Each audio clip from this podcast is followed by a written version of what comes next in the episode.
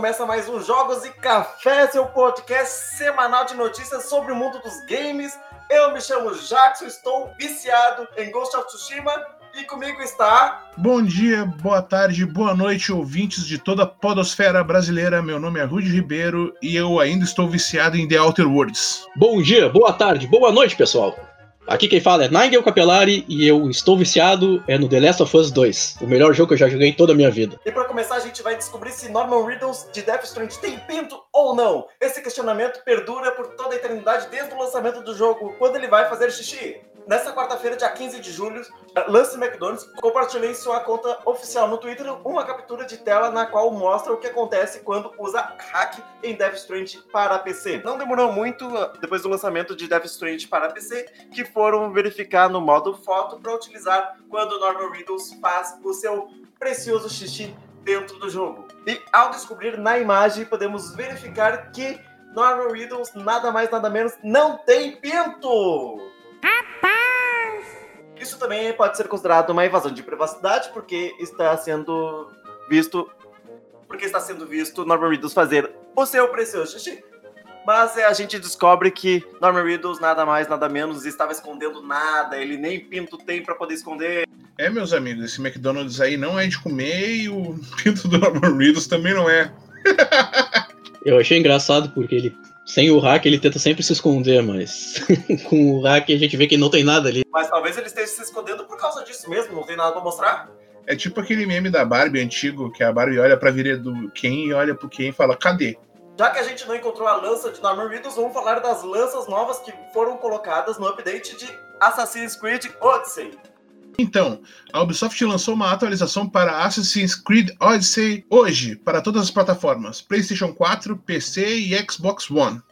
Além de corrigir alguns erros, o Title Update 1.5.4 traz um teaser de algo que chegará em breve ao game, um pack de itens inspirado em Valhalla, um novo título da franquia, chamado de Northern Traveler's Pack.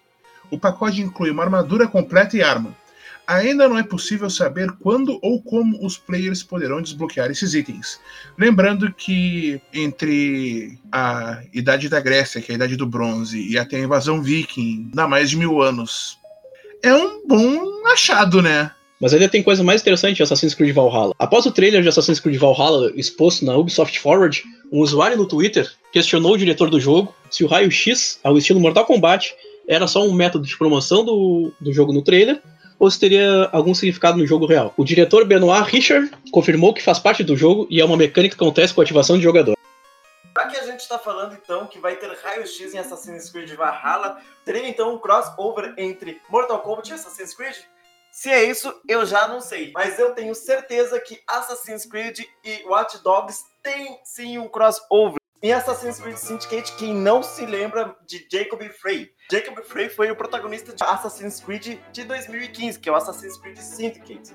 E no novo Watch Dogs Legion vai ter nada mais nada menos do que uma descendente de Jacob, uma personagem que você vai poder recrutar dentre outras no mundo que tem nada mais nada menos do que a descendência do personagem de Assassin's Creed. Se Mortal Kombat não for fazer um crossover com o Assassin's Creed, Watch Dogs confirma isso e vai ter um crossover. Quem mais os personagens dos antigos Assassin's Creed vão ter descendentes dentro de Watch Dogs Legions? Quero que todo mundo, quando lançar o jogo, procure e me fale. Eu confesso que se tiver um crossover, eu queria ver o Ezio novamente no Mortal Kombat. Isso sim seria legal. Tem duas coisas a falar sobre isso. A primeira é que já existem alguns crossovers entre jogos da Ubisoft. Será que isso é uma construção do multiverso? Deixe essa pergunta para vocês responderem para nós a segunda coisa que eu tenho para falar, provavelmente sai assim alguma coisa da Ubisoft com Mortal Kombat, porque Mortal Kombat já faz vários crossovers de vários personagens. E continuando com a Ubisoft, mas agora falando de Far Cry 6, o jogo chegará aos jogadores com duas grandes novidades para a franquia. A primeira é que pela primeira vez será possível ver o personagem que está sendo controlado através de cutscenes em terceira pessoa. Assim como no Far Cry 5, você poderá escolher se seu personagem será feminino ou masculino. Independente da escolha, o seu nome vai ser Danny em qualquer situação, mas as roupas e os equipamentos serão customizáveis. Far Cry 6 tem previsão de lançamento para dia 18 de fevereiro de 2001, para PlayStation, Google Stadia e os consoles da geração atual e da próxima, PlayStation 4, PlayStation 5, Xbox One e Xbox Series X. Nossa, daí eu quer dizer que ele já foi lançado, já que ele foi lançado em 2001. Ops, eu falei 2001. Sim. Porra, foi mal. Far Cry 6 tem previsão de lançamento para dia 18 de fevereiro de 2021. E falando sobre a Força Verde Xbox, Phil Spencer disse recentemente que não é muito favorável à exclusividade de última geração, e qual exige que as pessoas precisem adquirir novos consoles e novos hardwares. Afirmou Phil Spencer, abre aspas. Eu sou completamente contrário sobre a exclusividade. E impedir que as pessoas possam experimentar jogos e ainda forçar que elas comprem meus dispositivos. Fecha aspas.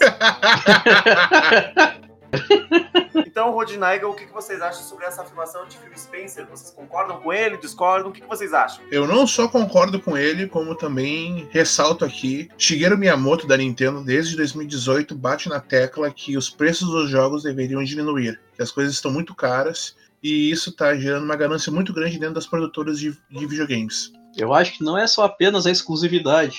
Mas eu acho que vale sempre ressaltar que quanto mais a comunidade tem a ganhar, mais eles vão jogar. Então, se baratear o custo, se cancelar essa questão de exclusividade, acho que todo mundo tem a ganhar.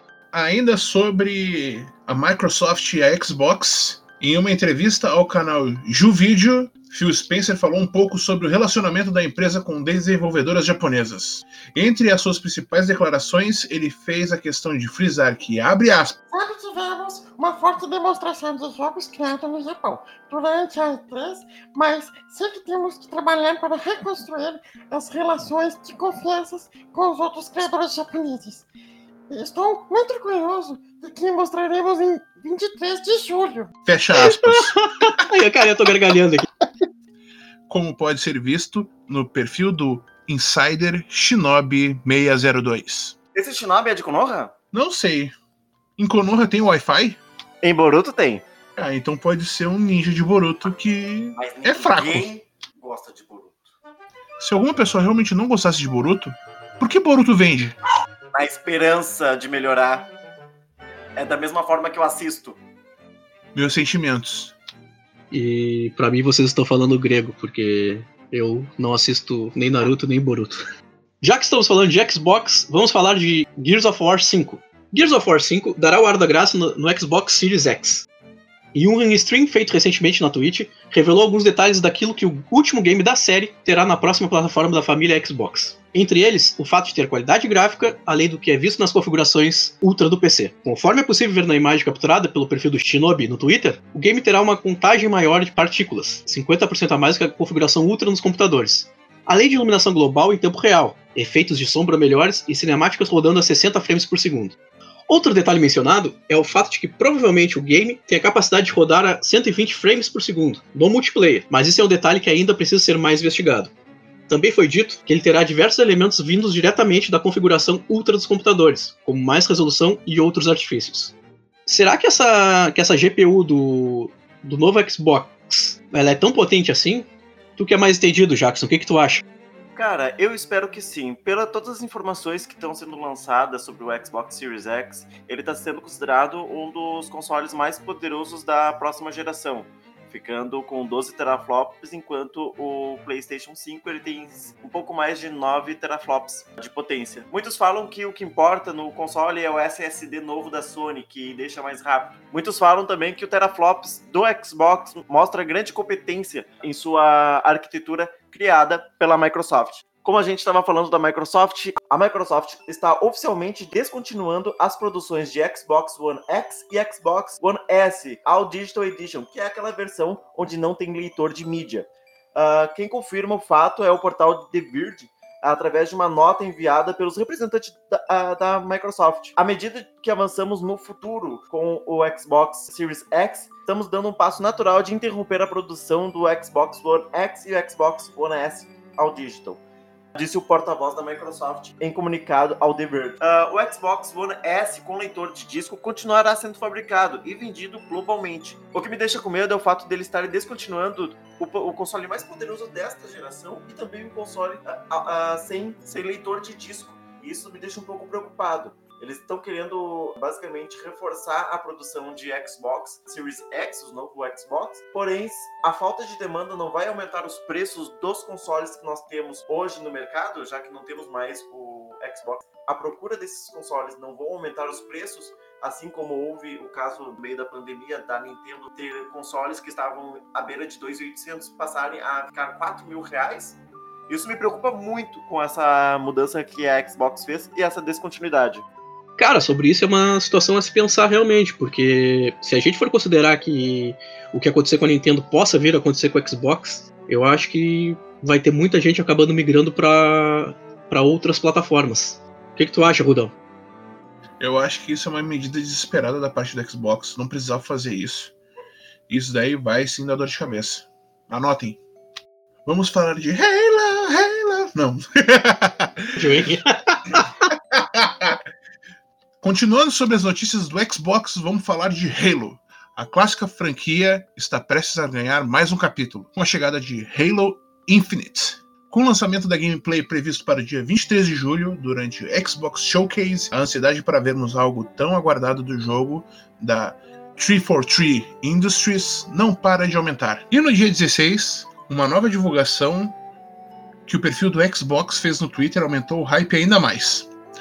A conta oficial da empresa compartilhou um pequeno teaser com o icônico número associado ao personagem principal da franquia, o Master Chief.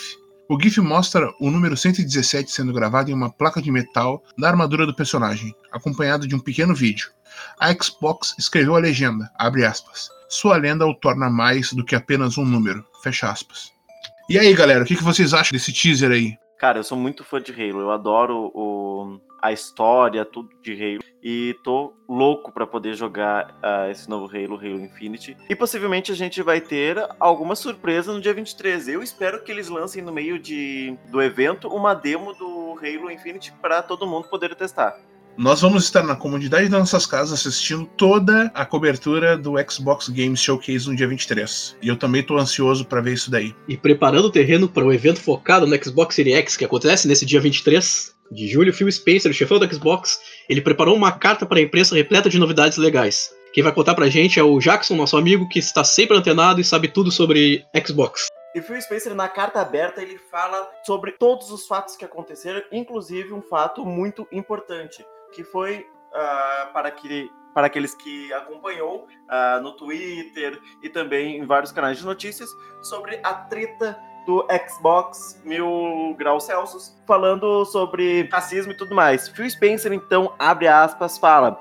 Racismo e discriminação, todas as formas de ódio não têm espaço. Fecha aspas.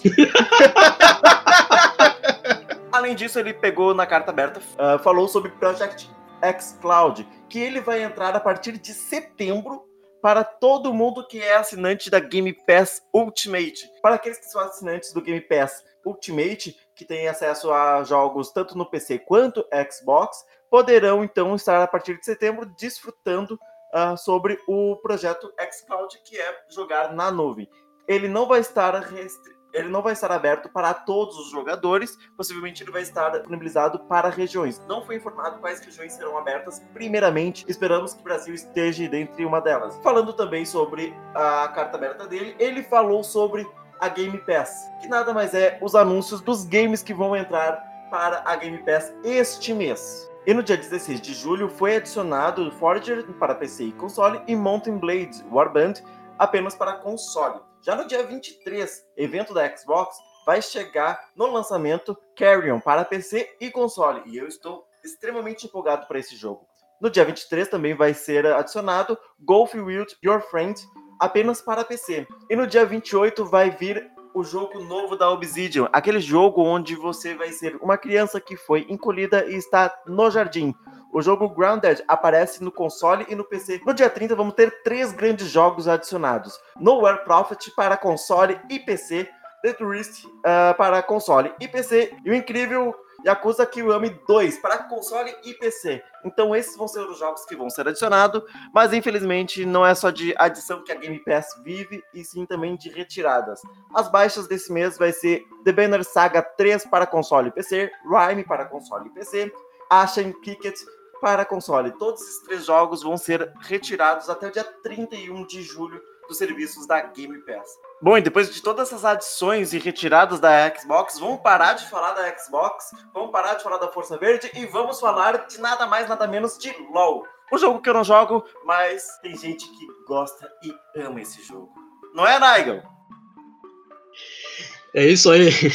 E a Riot Games tem novidade. Florescer Espiritual é o próximo evento de League of Legends, classificado pela própria Riot como um dos maiores do ano, que trará novas skins, campeões inéditos como Lilia, que foi revelado no dia 7 de julho, e o Ione, irmão do Yasu, que foi revelado recentemente também num trailer. Um trailer muito bonito em forma de anime que demonstra todas as lutas que todas as lutas que esse campeão tem enfrentado. Esse trailer, intitulado O Caminho, uma lenda ioniana, o trailer mostra como o irmão de Yasu retornou do mundo dos mortos. No desenho, o personagem acorda após a morte em uma realidade paralela e depois de algumas mudanças e depois de algumas andanças acaba sendo possuído por um ser maligno. Vale mencionar que até o momento ainda não há uma data de lançamento de Ione em League of Legends, mas talvez a Riot Games não demore muito para divulgar essa informação para a comunidade, já que estima-se que a Lilia chegue pelos dias 22 e 23 de julho. Agora, saindo da Riot Games e do League of Legends, vamos falar de Vingadores. A Square Enix e a Crystal Dynamics acabaram de anunciar as datas para o beta fechado do Marvel Avengers, com dias específicos para cada plataforma. A primeira data dos testes será no PlayStation 4 e estará disponível no dia 7 de agosto apenas para aqueles que realizarem a pré-compra do título da plataforma. Depois desse período inicial, o beta fechado chegará para Xbox One e PC no dia 14 de agosto também para quem realizou a pré-compra. O beta aberto estará disponível de forma gratuita para todas as plataformas a partir do dia 21 de agosto. É com você, Jackson! Tô louco pra pegar o Hulk e fazer porrada em todo mundo. Eu não quero saber de Homem de Ferro, não quero saber de Thor, não quero saber de Capitão América. A Capitão América até parece que morreu. Então eu só quero pegar o Hulk e esmagar todo mundo na porrada. E vamos falar também de Netflix, porque a gente não vive só de games, mas Netflix vive de games também. Netflix agora vai fazer um anime baseado em Dragon's Dogma. Para quem não conhece, Dragon's Dogma é um RPG lançado para as plataformas de PlayStation 3, Xbox 360, PlayStation 4 e também Xbox One. É um jogo de RPG fantástico, com uma incrível história e com um mundo aberto gigantesco, onde tu enfrenta trolls, dragões, quimeras, beholders e vários outros personagens de D&D. A Netflix já disse a data e ela está prevista para a partir do dia 17 de setembro, de acordo com a descrição. O desenho seguirá a jornada de Ethan, que está em busca do dragão que pegou seu coração. E não foi através de uma cantada, pode ter certeza disso. Não vou contar o que aconteceu, vocês vão ter que ver na Netflix no dia 17. Uh, mas acabou encarando alguns demônios também. É, a gente sabe, né? Depois que a gente. Uh, que um dragão pega o seu coração, a gente enfrenta com os demônios, né? As amigas dela e tudo mais. Uh, já passei por isso. Também acontece que ele acaba perdendo a humanidade outras pessoas perdem a carteira. Outras pessoas também perdem a dignidade. Eu não posso falar muito do meu passado, que meu passado me condena. Isso quem falando é você, né, Rodi? Eu só perdi a carteira. Cara, isso aí ficou sensacional, meu. Mas, né, não vamos colocar os pés pelas mãos, né? Vamos falar de pés. E falando de PES, na quarta-feira a Konami anunciou algumas mudanças no futuro da franquia, de Pro Evolution Soccer. Além de adotar a, a Unreal Engine 5 como motor gráfico na edição de 2022, também foi informado que a edição de 2021 não será um jogo completo, mas sim um standalone que deve complementar os conteúdos da temporada de 2020. Vale pontuar que PES 2021 terá preço mais baixo do que as edições dos anos anteriores, visto que é praticamente uma atualização da versão 2020. É quase certo que a decisão é uma resposta natural para os problemas com a pandemia do coronavírus, que por sua vez cancelou grandes partes dos campeonatos ao redor do mundo. A atualização para a Unreal Engine 5 também faz parte da nova estratégia, mas chegará apenas na edição de 2022. O atual motor gráfico de PES é a Fox Engine, mesmo utilizado em jogos como Metal Gear Solid 5 e Metal Gear Survive. Então, o que vocês acham dessa nova proposta da Konami? Vocês acham que é uma proposta acertada, que não é? Em Jackson, em Rude? Bom, como a Konami tá morrendo, né? A gente não pode pegar e ficar dizendo que é uma jogada errada. Né? Eu acho que, na verdade, a, a Konami está fazendo um passo muito certo na indústria de games na área de futebol. No meu ponto de vista, eu vejo que a Konami ela entendeu que o mercado já está saturado e está começando a fraquejar com a perca de vários apoios de time e tudo mais. Então, nada mais certo do que fazer um jogo como uma atualização, de comprar todo ano um jogo com um valor cheio de 250 hoje já batendo até 279 reais uh, todo ano vai fazer os consumidores se afastarem porque a evolução gráfica, a evolução técnica dos jogos não muda muita coisa de, uma, de um jogo para o outro. Então eu acho que a Konami está fazendo uma nova mudança no mercado da área de esportes, trazendo então assim jogos como o FIFA e o PES uh, acabarem sendo trazidos como atualizações ano a ano e tendo essas melhorias através de dois, três anos de distância, fazendo assim tornar um jogo mais rentável, até porque, porque tanto o PES quanto o FIFA tem as loot box uh, dentro dos jogos e eles lucram muito com isso. Então, o fato de eles trazerem atualizações e não um jogo novo faz com que eles mantenham o mesmo público que tem já o jogo a comprar mais coisas a não ser só jogadores e, e loot box dentro do, do, dos jogos. Vendo por esse lado, eu concordo com o Jackson. Mas eu ainda acho que isso daí não vai muito longe porque a Konami tá morrendo. Mas vamos parar de falar se a Konami tá morrendo ou não e vamos falar um pouco da força azul que existe dentro dos nossos corações, que é o PlayStation 5. A Sony Interactive Entertainment aparentemente visa aumentar o número de unidades de PlayStation 5 para 10 milhões em seu lançamento até o fim do ano. Anteriormente estavam prometendo 6 milhões de consoles até março de 2021, segundo o site Bloomerang. E agora, por causa da pandemia de coronavírus e a demanda por jogos por causa da pandemia, eles viram isso como uma cartada certa para a venda de mais consoles. Então eles quase dobraram a demanda. E não vamos ficar falando só sobre números de consoles que a está produzindo para ser vendido. Vamos falar também do que aconteceu esta semana, que foi o Geoff Keighley, uh, que foi encarregado em mostrar o novo controle, o DualSense, que é o controle do PlayStation 5. Geoff mostrou através de uma demo de Astros Playroom, que possivelmente vai vir junto com o PlayStation 5 já instalado, que é uma demo técnica para ele apresentar o controle, mostrando as diferenças de tamanho do controle do PlayStation 4 para o PlayStation 5, que tem uma pequena aumentada no tamanho dos dois parecendo muito mais com o tamanho de um controle de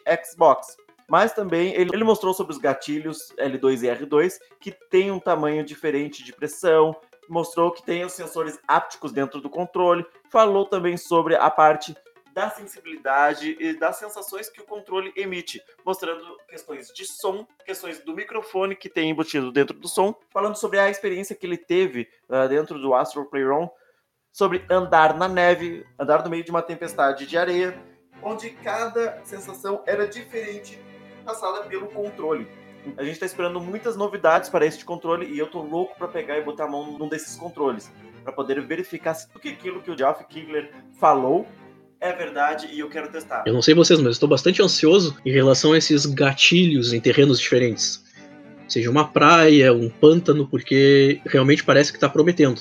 No mês passado, a Boss Studios revelou Surgeon Simulator 2 ao mundo durante o PC Gaming Show. Na quarta-feira, no dia 15, a desenvolvedora soltou um novo trailer cheio de informações informando que o jogo chegará às nossas casas no dia 27 de agosto e mostrando o seu novo modo de, modo de criação chamado de Bossa Labs Creation Mode.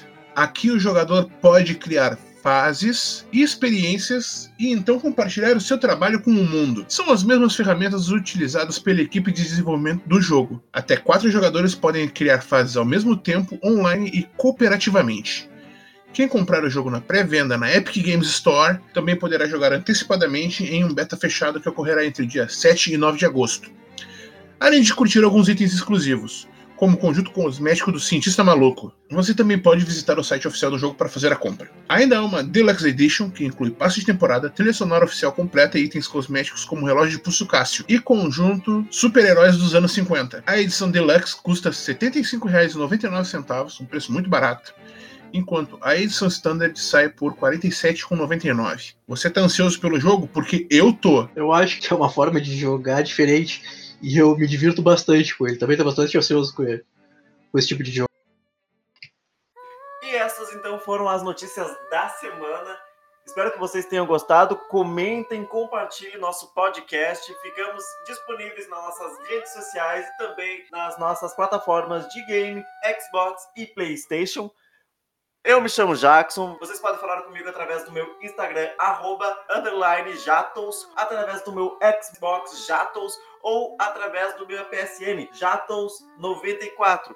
Fico aguardo de vocês, podem vir falar comigo, a gente não morde também, e fico com as redes sociais dos meninos aqui também. Boa noite, pessoal, espero que vocês tenham gostado, curtam, compartilhem, que é muito importante para o nosso feedback. Eu sou o Nigel Capelari, as minhas redes sociais são no Instagram, arroba NigelCap, e, e na Playstation é Hirador. Vai estar tá escrito aí embaixo como, como se escreve direitinho. Então, pessoal, meu nome é Rudy Ribeiro, vocês podem me encontrar no, no Instagram como Rudãoprop, PROP, sentiu. No Xbox você me encontra como El Rudo. E na Epic Games Store você me encontra como El Rudo True.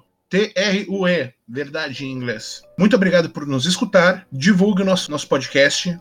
Espalhe para os seus amigos, espalhe para as pessoas. Se você gostou, se você não gostou também, mande um recado, mande sua crítica. A gente está aberto a ouvir vocês. Muito obrigado, uma boa semana e até a próxima.